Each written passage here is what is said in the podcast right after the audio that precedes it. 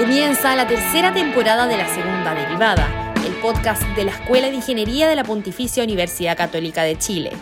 Junto a grandes invitados e invitadas, Ángela Parra y Agustín Covarrubias conversarán sobre la investigación de frontera y la creación de tecnología que da solución a los desafíos que nos depara el futuro. Acompáñanos a escuchar los distintos capítulos que muestran las diferentes caras de la ingeniería puestas al servicio de Chile y el mundo.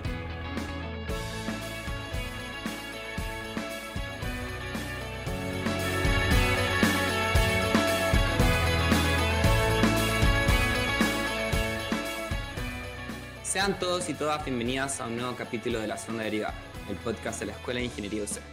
Hoy hablaríamos con dos invitados bastante especiales de nuestra escuela eh, sobre un nuevo tema, un tema emergente.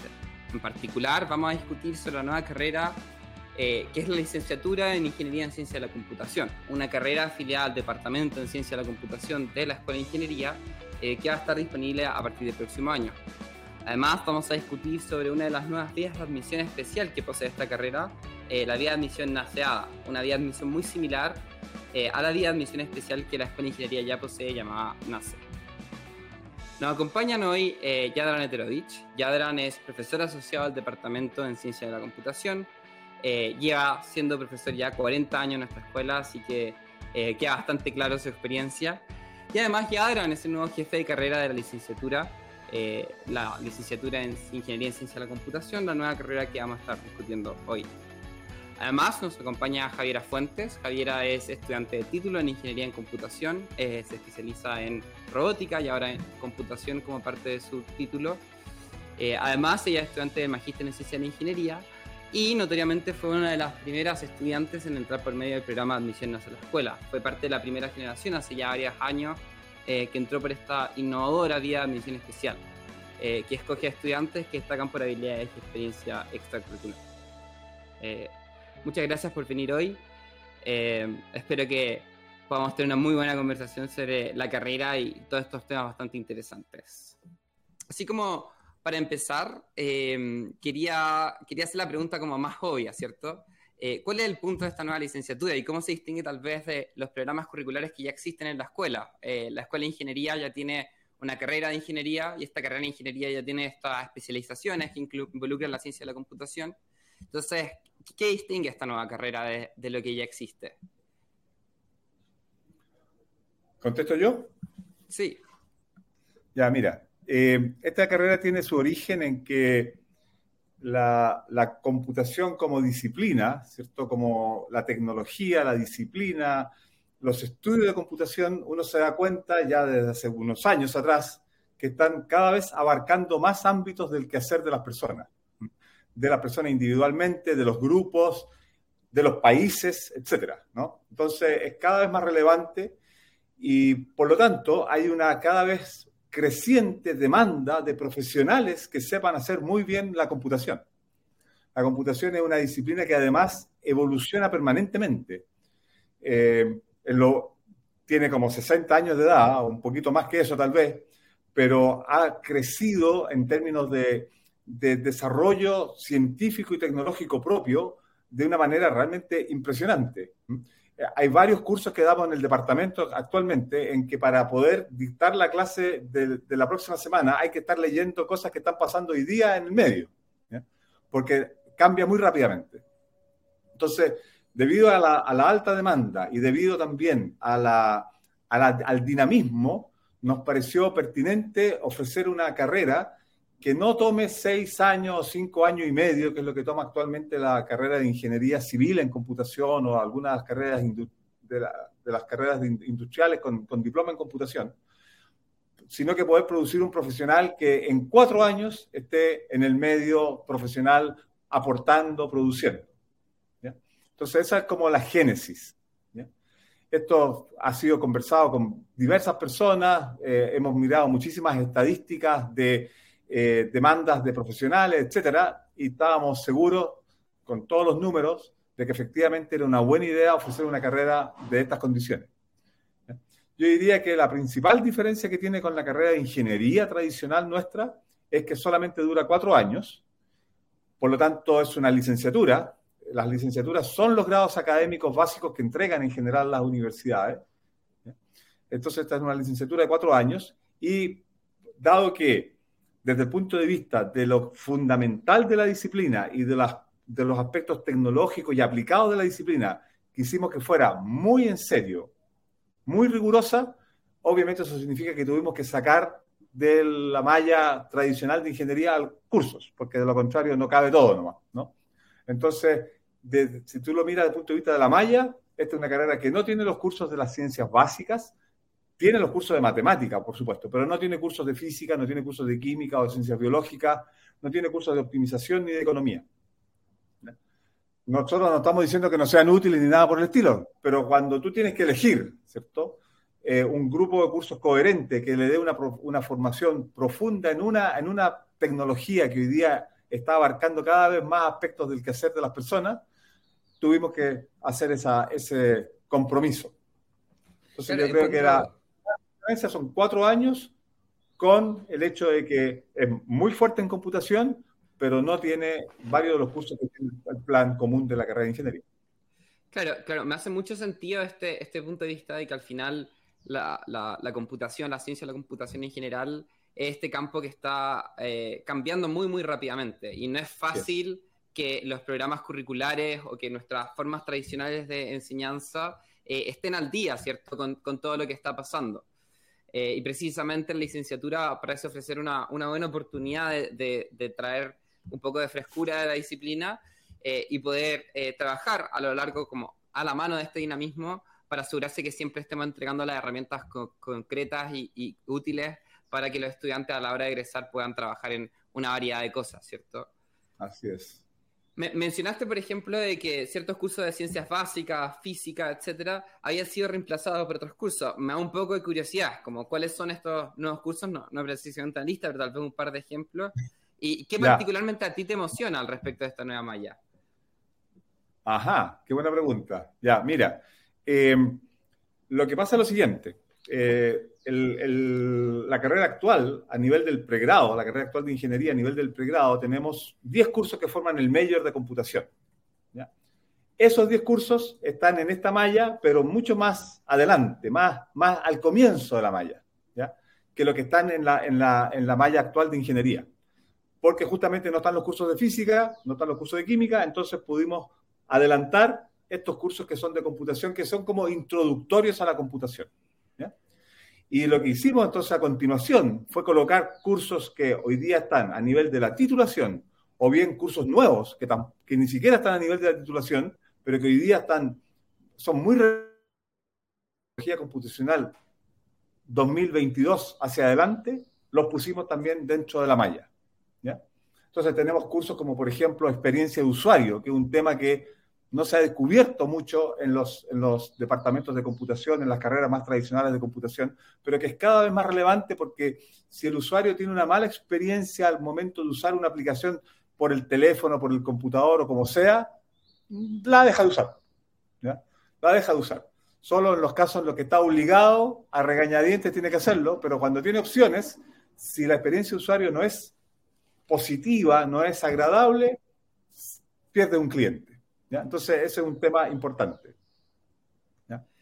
Otro curso que tenemos incluido es un curso que se llama Fundamentos de Lenguajes de Programación, porque hoy día la proliferación de los lenguajes de programación es un, casi es un problema, porque por supuesto cada uno de ellos resuelve muchas necesidades particulares, pero son tantos los lenguajes que la persona que los mira de afuera se asusta.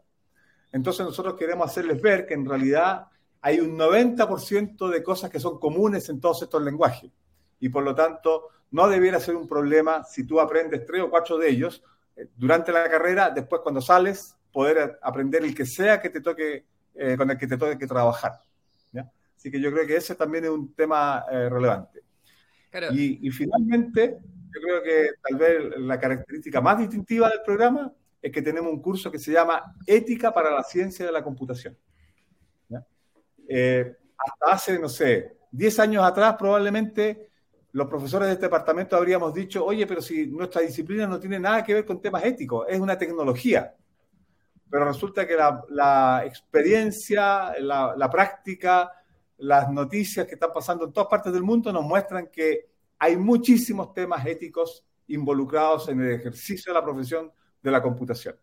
Entonces, es muy importante que nuestros estudiantes conozcan esa, esa perspectiva, ¿cierto? Tengan, tengan claro que hay dilemas éticos, que hay temas que hay que estar enfrentando permanentemente, sobre los cuales ellos tomarán las decisiones, nosotros vamos a darlo, pero las decisiones las toman ellos, pero lo más importante es que ellos no, que no desconozcan que el tema existe, ¿ya? Y que es, y que no solamente existe, es bastante relevante, cada, y cada vez tiene más relevancia, porque se maneja toda la información de tantas cosas, ¿no? Tanto personal, como a niveles de países, etcétera. Entonces, es muy importante ser muy cuidadoso desde ese punto de vista.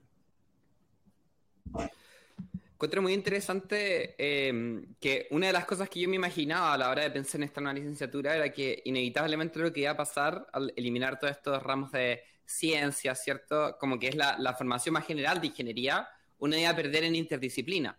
Pero parece ser un poco lo contrario, ¿cierto? Porque al tener un poco más de libertad a la hora de situar la computación dentro de un contexto interdisciplinario, uno de la nada puede conectarlo con la ética, eh, con la seguridad, ¿cierto? Con el manejo de riesgos, con la innovación y con todas estas otras cosas que no era tan obvio antes que uno podía hacer. Entonces, eh, es interesante que no necesariamente lo que uno está perdiendo es interdisciplina, sino más bien es, tiende a ser más eh, como especificidad contextual, ¿cierto? Como que de la nada está más la computación se encuentra más eh, dotada de contexto. Bueno, eh, de hecho, yo creo que va más allá. Eh, la malla tiene cinco cursos que son optativos. ¿ya?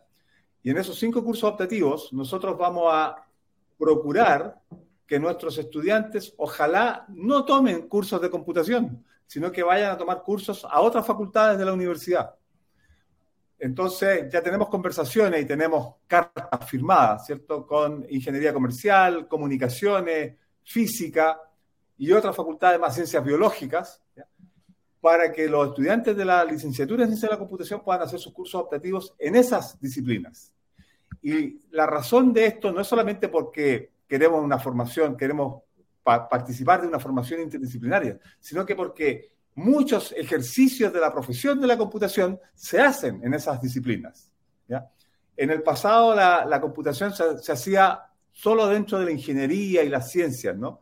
Era esencialmente cálculos numéricos, pero hoy día eso dejó de ser así, hace mucho tiempo que eso dejó de ser así.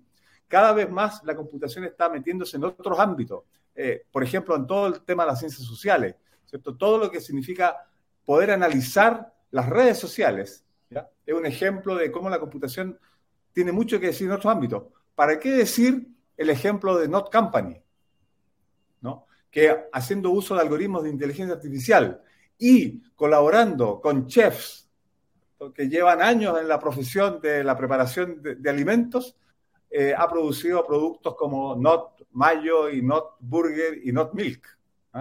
Entonces, yo creo que la posibilidad de que un egresado de esta carrera vaya a, trabajar desde la computación en un ámbito que en principio parecería completamente alejado es altísima. Y por eso es que queremos que la formación, reconociendo eso, ojalá los estudiantes se entusiasmen por tomar los cursos fuera de la especialidad. Claro, entonces de cierta forma como que le estamos dando un poquito más de flexibilidad a los estudiantes de poder decidir cómo quieren conectar la computación con otras disciplinas. Eh, encuentro muy llamativo ese aspecto particular de la nueva licenciatura, eh, desde el punto de vista de que uno no siempre sabe de antemano qué disciplina a uno quiere alcanzar, ¿cierto? Es más o menos, es una pregunta intensamente personal, yo diría. Eh, y ahora te voy a dar la pregunta, yo creo que es la más difícil, ¿cierto? Y yo creo que es la que la mayoría de los estudiantes postulando a esta carrera ya tienen en mente, y es, ¿por qué yo debo de escoger ingeniería por sobre la licenciatura o viceversa? ¿Cómo toma esta, esta, decisión? Yo como un estudiante que tal vez le interesa la computación, pero no está 100% seguro necesariamente, ¿cómo yo escojo entre estas dos alternativas para asegurarme de que le saque el mejor provecho posible a la carrera? No sé si Javi quiere ¿Quieres hacer tú un intento de contestar esa pregunta desde tu perspectiva? Uf, qué difícil. Yo creo que mm, vamos a, lo que uno se quiere dedicar, tal vez. La licenciatura es un poco más, siento, relacionado con la academia, con la investigación. A eso apunta un poco más una licenciatura. Sin embargo, la carrera de ingeniería igual apunta un poco a la industria, un poco más, creo yo. Y también el hecho de estudiar ingeniería en computación requiere que uno no, tal vez no profundice tanto como decía el profe en temas de, no em, relacionarse con el usuario, en el tema de la ética, que son como cosas muy importantes que eh, sí deberían como tener los profesionales involucrados en computación. Entonces creo que va más en, eso. Claro, desde mi punto de vista tal vez la dicotomía nace un poco más de de cómo yo quiero eh, conectar, ¿cierto? Mi, área de especialización disciplinar con, otras cosas. Eh, por ejemplo, desde mi punto de vista, yo, cuando entré a, la carrera, yo, estudio la, actual major en ciencia de la computación, es decir, yo decidí especializarme en eso estando en la carrera de ingeniería. Y una de las cosas que a mí me llamó la atención al principio es que me hacía mucho ruido esto de que tuviera que tomar ramos de electricidad y magnetismo, o de física, o de biología. Y en retrospectiva, algo de razón tenía. Tal vez no era, no era tan fan de conectar eh, la computación con todas estas otras cosas que no tienen un camino tan obvio de conexión. Pero desde el otro, desde el otro punto de vista, eh, si mi interés está más asociado tal vez a, al desarrollo de productos físicos, a integrar distintas áreas de la, de la ingeniería, por ejemplo, mediante el sistema de majors minors, o este llamado sistema T que te permite eh, combinar amplitud o profundidad, eh, sí veo cierta ventaja en, el modelo tradicional de la malla de licenciatura de tú poder decir, ok, quiero combinarlo con explícitamente con la ingeniería robótica o con la ingeniería industrial y con estas otras subdisciplinas de la ingeniería. Sí, mira, yo también creo que aquí hay que eh, reconocer un, hecho importante, ¿no? Que es que en nuestra cultura eh, chilena los títulos profesionales son muy importantes, ¿ya? Eh, la, verdad es que en el contexto internacional las universidades entregan grados académicos, licenciatura, magíster y doctorado. Los títulos profesionales normalmente en ciertas disciplinas en donde está involucrado algo así como la seguridad, eh, la, confianza pública, ¿ya? Los títulos profesionales los entregan normalmente alguna entidad de tipo estatal. ¿ya? Eh, por ejemplo, un colegio de ingenieros o, algo, una asociación de ese tipo. ¿ya? porque es una licencia para ejercer la profesión para alguien que tiene un grado académico. ¿ya? Eh, entonces, desde ese punto de vista, nuestro modelo en Chile es un poquito especial, que esto de que la universidad te entregue el título profesional propiamente tal. Eh, nosotros estuvimos pensando en eso y, lo, que, lo que quisimos hacer fue decir, mira, nuestra experiencia mirando lo que está pasando con nuestros estudiantes, con nuestros egresados en el ámbito de la computación, es que en realidad lo que, lo que el mercado aprecia de ellos es su formación en computación, su sólida formación tanto en los principios científicos de la computación, que como dice Javi, tiene que ver con la posibilidad de seguir después, por ejemplo, estudios de, posgrado, pero también en los aspectos tecnológicos y prácticos del uso de la computación, que están, que están efectivamente muy incorporados en esta licenciatura. Entonces, pero claro, si tú quieres hacer esto en cuatro años, no puedes eh, hacerlo además incluyendo todo el resto de la formación de ingeniería tradicional. Entonces hay que hacer el compromiso. Y nuestro compromiso fue ese, dejar un poco afuera la ciencia básica. Lo que no hemos dejado fuera, definitivamente porque no es una buena idea, porque son muy necesarias, es la formación en matemática. Nuestra carrera forma en matemática, eh, en álgebra lineal y en cálculo 1 y cálculo 2, y después tiene cursos que son de matemáticas más específicamente computacionales, como la matemática discreta, la teoría autómata y el análisis de algoritmos. Pero esa formación matemática sí está fuertemente presente en esta, en esta disciplina. Claro, me, me, empiezo a pensar y un poco, Javi, quisiera saber, desde tu punto de vista, tal vez, eh, este diálogo con las ciencias, específicamente con las ciencias básicas, ¿te hizo sentido a ti? Por ejemplo, dado que tú también decidiste conectarlo con la robótica.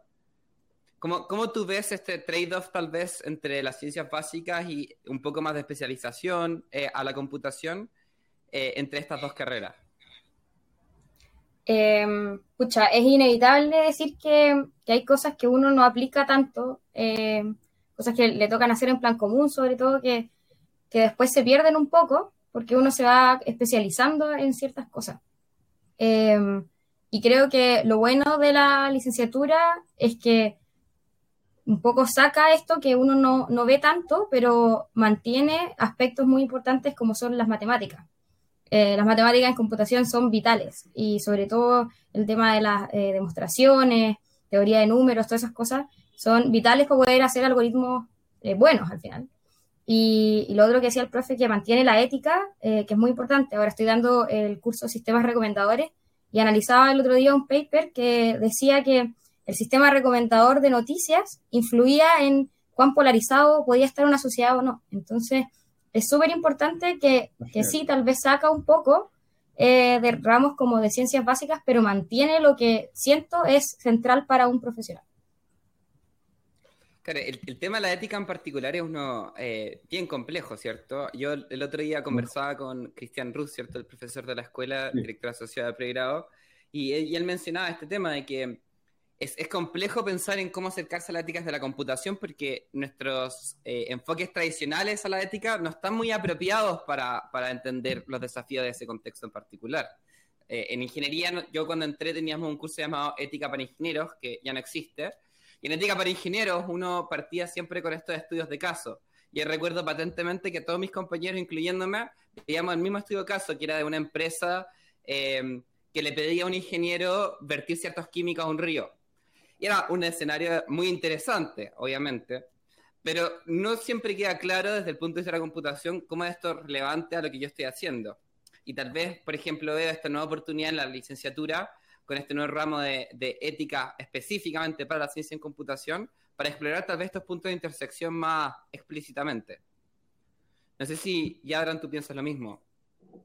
Sí, claro, yo, o sea, como te decía, yo me he convencido hoy día, viendo todo lo que está pasando alrededor, tanto en Chile como en el extranjero, de la importancia que tiene la formación en ética a la, hora de ejercer la profesión de la computación, en, en sus distintas posibilidades, ¿no? Porque de verdad hay muchas formas diferentes de, ser como de ingeniero de computación o licenciado en computación. Eh, pero los temas éticos están cada vez más presentes y están más presentes porque la computación está muy eh, embebida en el quehacer de, de todos nosotros. De partida se maneja una cantidad de información que probablemente ni siquiera uno mismo está consciente de la información mía que está disponible en los sistemas computacionales.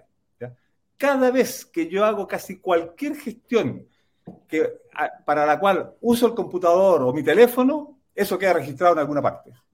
Entonces esa información, por supuesto, se puede aprovechar de muchísimas maneras y se puede aprovechar, por supuesto, mal, o de maneras que no sean, eh, desde mi punto de vista, eh, beneficiosas para mí o que simplemente yo no estoy de acuerdo. ¿ya? Entonces, yo creo que hay que ser súper cuidadoso desde ese punto de vista. Pero además hay otros temas. Imagínate el tema este de los, de los autos que se manejan, que se conducen solos, ¿cierto? Un automóvil que se conduce solo, básicamente, no es que se conduzca solo literalmente, sino que lo que pasa es que hay un algoritmo que dirige los controles, ¿cierto? El acelerador, el freno, el cambio, el volante, etcétera. Hay un algoritmo que lo maneja ese algoritmo está mirando, ese, digamos, ese algoritmo está usando sensores de visión computacional para saber por dónde tengo que ir, qué, es lo que tengo al frente, etc. ¿Qué pasa si hay un accidente con ese auto? ¿Quién es el responsable? ¿Ya? Si tiene que tomar una decisión respecto de choco esto o choco esto otro, porque a veces esas cosas pasan, tú, uno reacciona en forma eh, eh, prácticamente, eh, ¿cómo se dice? instintiva, ¿cierto?, frente a un peligro, ¿qué hace realmente un algoritmo computacional frente a una situación de peligro? En donde probablemente tiene dos opciones, ninguna de las cuales es necesariamente buena. ¿ya? Entonces, ahí hay dilemas. Y esos dilemas hay que tenerlos presentes. Yo no digo que nosotros le vamos a entregar la solución a todos estos problemas a nuestros estudiantes, porque probablemente hay muchos problemas que todavía ni siquiera nos, nos hemos imaginado pero los problemas están ahí, se, van a presentar y cuando tú los enfrentas es mejor que tú sepas que estos problemas han sido estudiados, hay gente que los estudia, hay propuestas al respecto, etcétera, en vez de tener que estar tomando decisiones a ciegas, desde cero, eh, con muy poca información. Yo creo que por ahí va un poco el, tema. Ojalá que además podamos transmitir algo de lo que nosotros creemos que es llamémoslo así, la conducta correcta, ¿ya? Pero eso es más bien está en el ámbito de las convicciones personales, ¿no?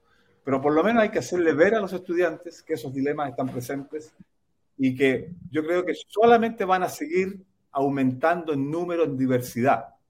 Y por lo tanto, en ocasiones en las cuales tú te vas a ver enfrentado a tener que tomar decisiones en el ámbito computacional, en el ámbito de la programación del computador, que de alguna manera involucran estos temas éticos. Claro, y, y, eso es algo que ya, ya estamos viendo cambiar muy rápidamente, ¿cierto? El contexto, por ejemplo, de la inteligencia artificial trae toda esta gama de desafíos con una serie de disciplinas eh, académicas que ya existían, disciplinas nuevas que se están creando.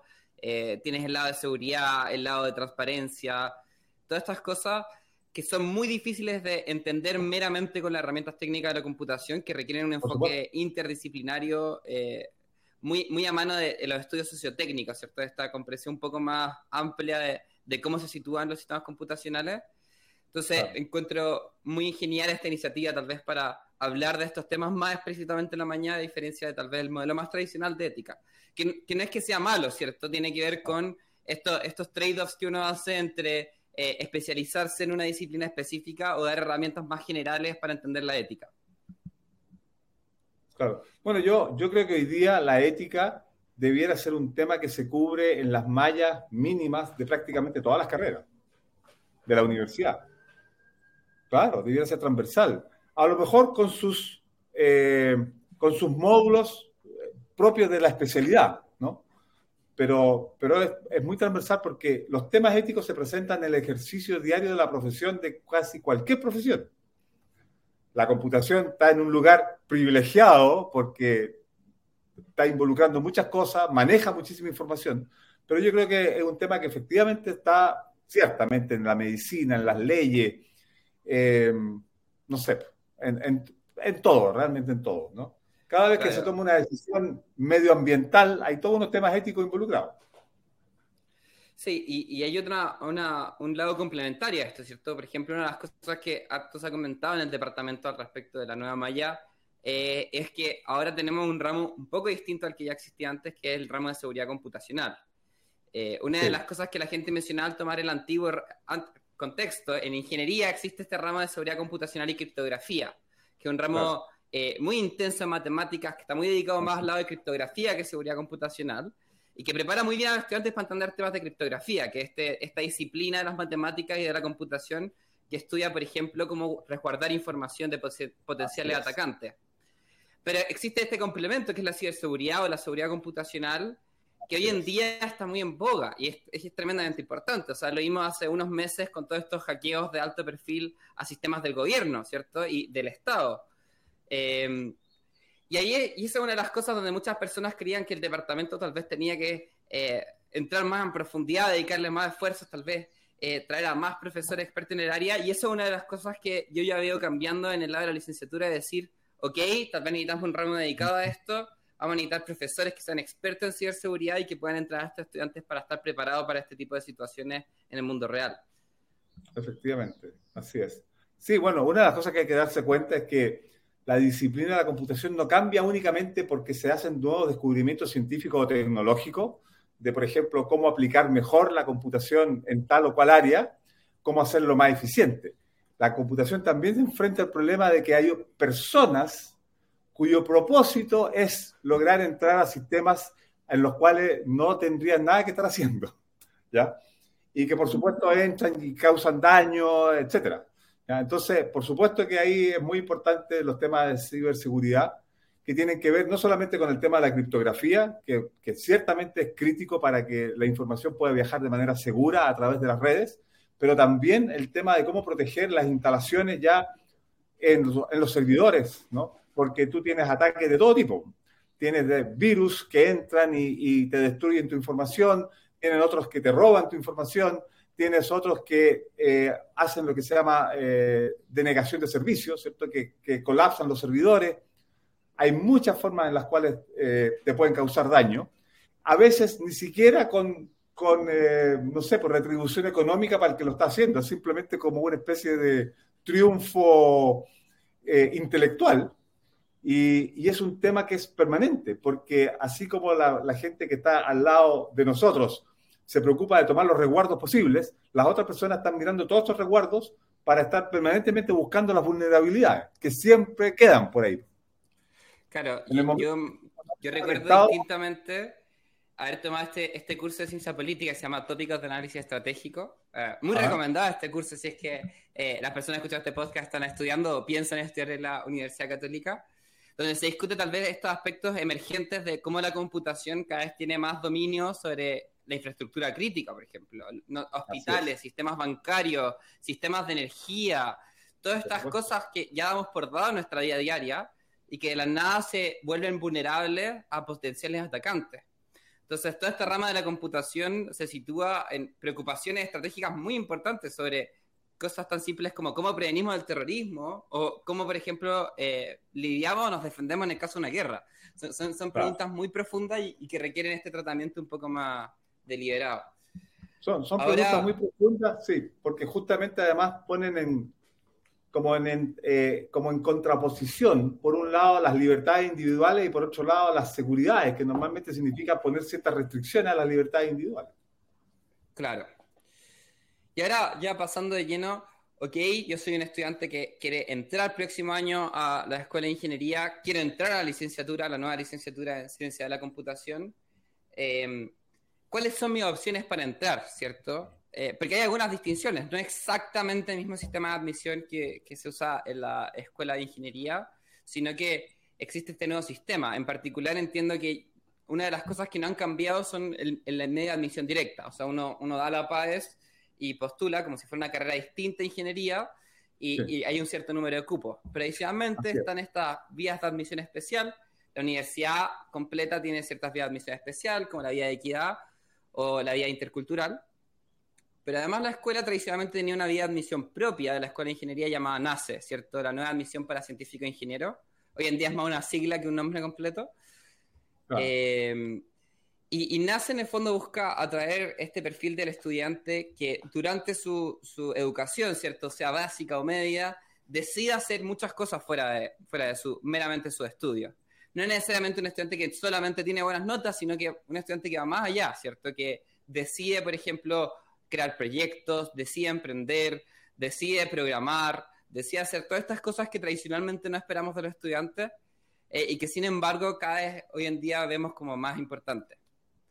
Eh, brevemente, eh, Javi, como quisiera que nos contaras cuál fue tu experiencia entrando por NACE, que era este programa tradicional de la escuela, para introducir un poco la discusión del nuevo programa NACE ADA, que tiene esta nueva licenciatura.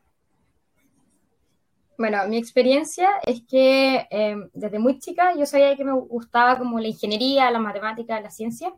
Así que em, como me aburría un poco en clases, traté de encontrar más actividades que me pudieran como fomentar o, introducir más a estos temas.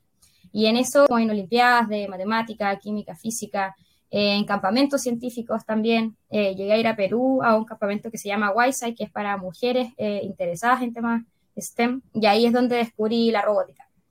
Y cuando descubrí la robótica dije, bueno, ¿qué puedo hacer acá en Chile que sea como orientado a eso? Y descubrí que en la católica eh, está el Major de Ingeniería Robótica, que es el que al final terminé estudiando. Em, y que además existía esta vía de admisión especial NACE, eh, que era el primer año que, se daba y que buscaba al final gente que había hecho eh, cosas extra, digamos, Em, durante su vida escolar. Así que em, eh, postulé, dije todo lo que había eh, hecho durante el colegio y, finalmente fui aceptada.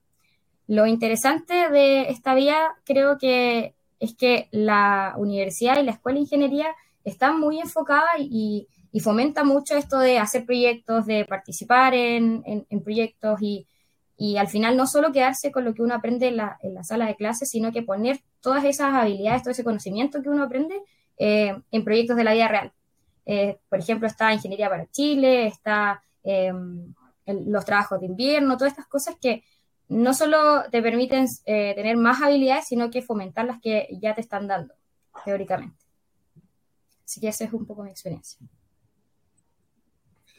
Claro, mi, experiencia fue curiosamente bastante similar. Eh, tal vez yo estaba un poco más especial en computación. Eh, cuando yo postulé por NASA a la escuela, eh, había hecho un curso en verano que se llama Introduction to Computer Science, Introducción a las Ciencias de la Computación, que es un curso online que tiene Harvard, que te permite tener una introducción general a la ciencia de la computación como disciplina y desarrollar proyectos a los lados a medida que uno va tomando este curso. Y desde chico yo siempre me llama mucho la atención la programación. Hice este curso y ya, ya había desarrollado un poquito de habilidades más avanzadas al respecto y postulé eh, habiendo tenido este registro de haber desarrollado proyectos de programación. Entonces, mi, mi, punto de vista tal vez no muy concordante con el de la licenciatura, ¿cierto? Es este perfil de estudiante que tal vez un poco más por voluntad, interés o tiempo o hobby, no sé, eh, deciden ir un poco más allá de, lo que sus estudios le ofrecen y aprender ciertas cosas por sí mismo, o crear ciertos proyectos, o aplicar su curiosidad a todo tipo de cosas. Eh, ya ahora quería preguntarte particularmente, ahora, ahora que existe este nuevo sistema, ¿cuáles son las grandes distinciones, o si es que existen distinciones entre cómo funcionaba NACE eh, con la vía admisión ingeniería, con este nuevo programa llamado NACE ADA para la licenciatura en ciencia de la computación específicamente? bueno, yo creo que la, la, diferencia más importante tiene que ver con la diversidad de talentos por, también por especialidades que tiene la escuela de ingeniería, ¿no? La escuela de ingeniería, una vez que tú estás dentro de la carrera, te das cuenta que hay como 25 majors diferentes. En el caso de nuestra licenciatura, eh, es una decisión que tú tienes que tomar de antes, porque cuando entras a la carrera no vas a elegir, ya elegiste, elegiste al momento de entrar. Entonces, yo creo que lo que hacemos nosotros en el NACE para la licenciatura, que efectivamente, como tú dices, le llamamos ADA, es simplemente eh, angostar el, el, abanico de posibilidades, ¿ya? En que los talentos principales que andamos buscando son talentos de tipo asociado a la tecnología y a la computación. Entonces, si tú eres una persona con habilidades de programación, si ya has desarrollado tus sitios web, si tienes eh, si, te gusta armar y desarmar computadores en tu casa y, a lo mejor eres el ayudante del profesor en el colegio en todo lo que tiene que ver con el laboratorio de computación, eso es lo que nosotros andamos buscando, ¿no? Gente que de verdad muestre una pasión por la disciplina de la computación. Se puede llevar, se puede mostrar de distintas, desde distintos puntos de vista, o digamos, de distintas maneras, mejor dicho, se puede mostrar de distintas maneras, pero está acotado a lo que es el ámbito de la computación. Esa es como la gran diferencia, efectivamente. Por otra parte, solo para complementar lo que tú dijiste al principio de, este tema, efectivamente esta, licenciatura está eh, participando de todos los programas que tiene la Universidad Católica para admisión. ¿ya? Todas las por supuesto que la admisión regular, pero todas las demás admisiones especiales por diversas, de diversos tipos, nosotros participamos en todas ellas obviamente con un número de vacantes, llamémoslo así, proporcional a las vacantes que tiene la carrera regular. Entonces, no son, no son muchas vacantes, pero estamos en todas. Claro, es interesante, nace ADA porque la computación en particular tiene este atributo de que es muy fácil que personas, eh, sin necesariamente estar embebidas en un contexto académico, eh, puedan ganar ciertas habilidades o puedan explorar la computación tempranamente. Ah, eh, dentro de las personas que entran por NACE, yo conozco varias que ya habían encontrado la programación por sí solas antes, habían hecho páginas web, habían incluso eh, empezado a jugar con hacking o ciberseguridad más ampliamente, hackers éticos.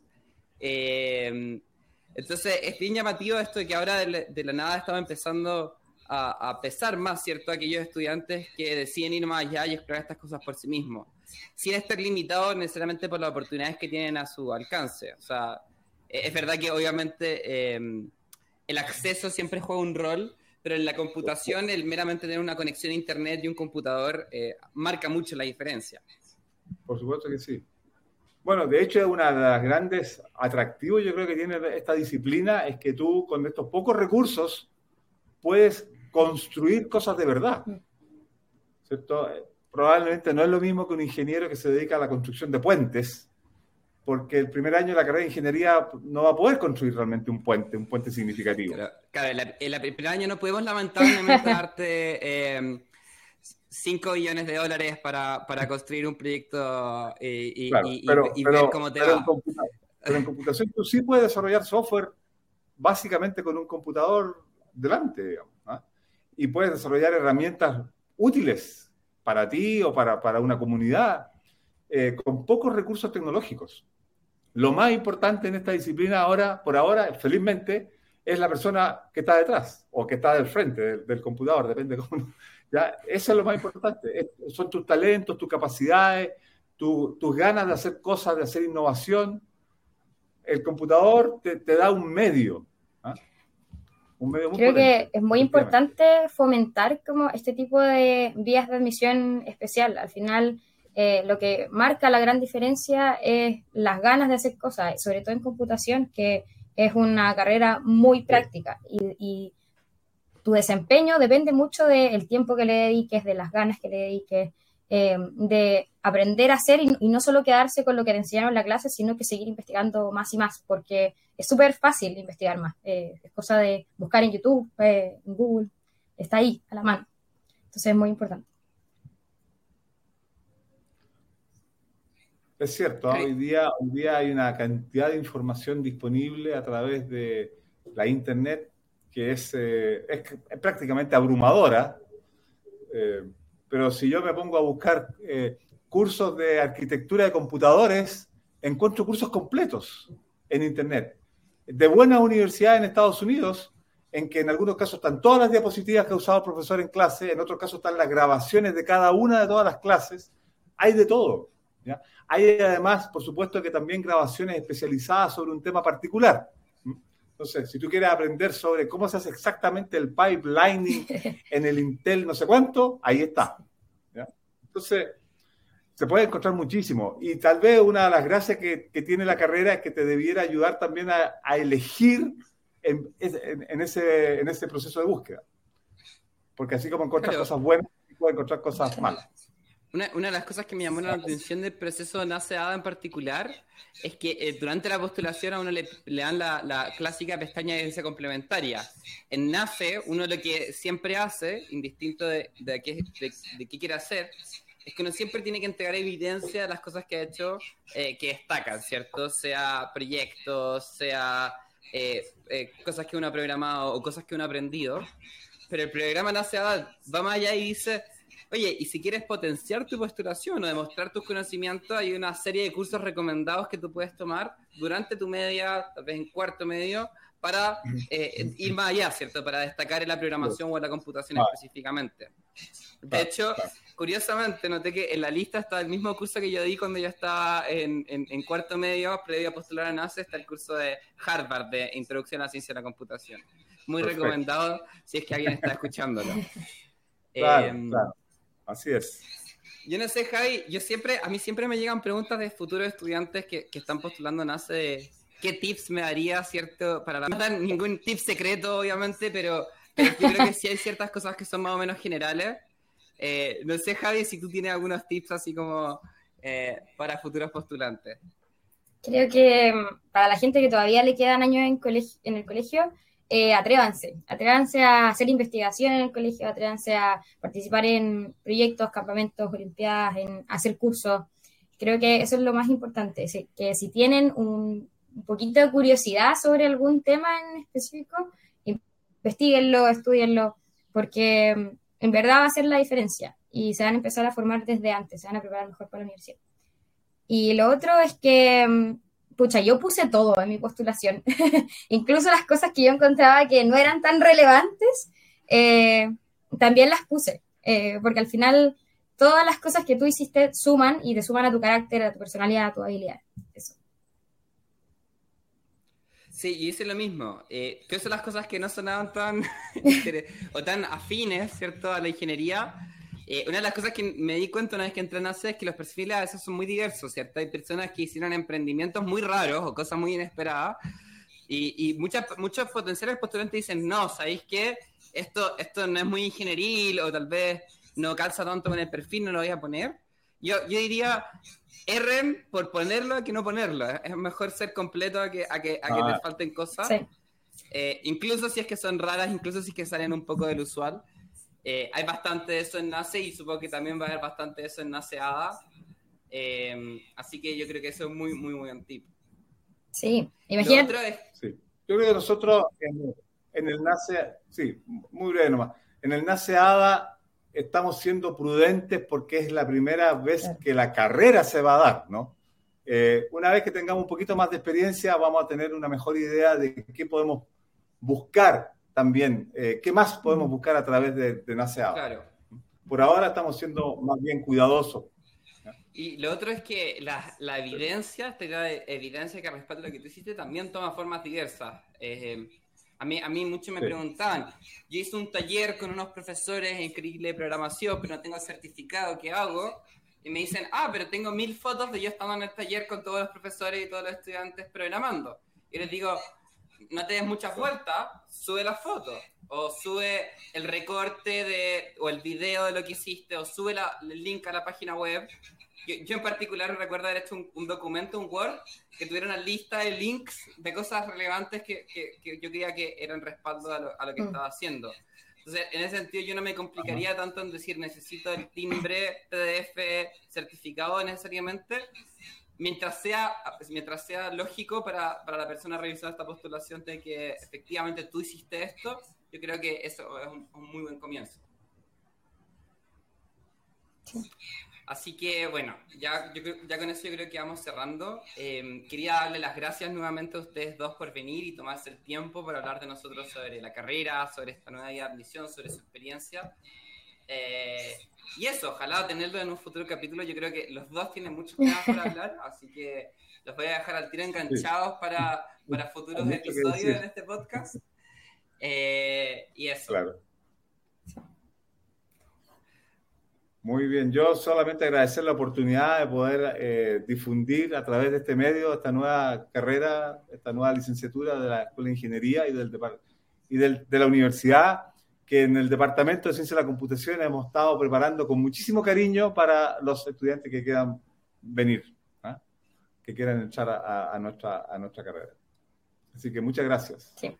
Yo por mi parte motivar a, a los futuros eh, estudiantes de esta carrera nueva o de ingeniería a, aprovechar estas vías de admisión que, que son distintas. Bueno, y a la audiencia le cuento de que de nuevo estamos retomando este ciclo de podcasts. Se nos viene una serie de podcasts muy interesantes, así que como siempre eh, les recomiendo de que deben estar atentos a nuestras redes sociales. Estamos en Spotify, estamos en Apple Music. Eh, así que espero que tengan una muy buena semana.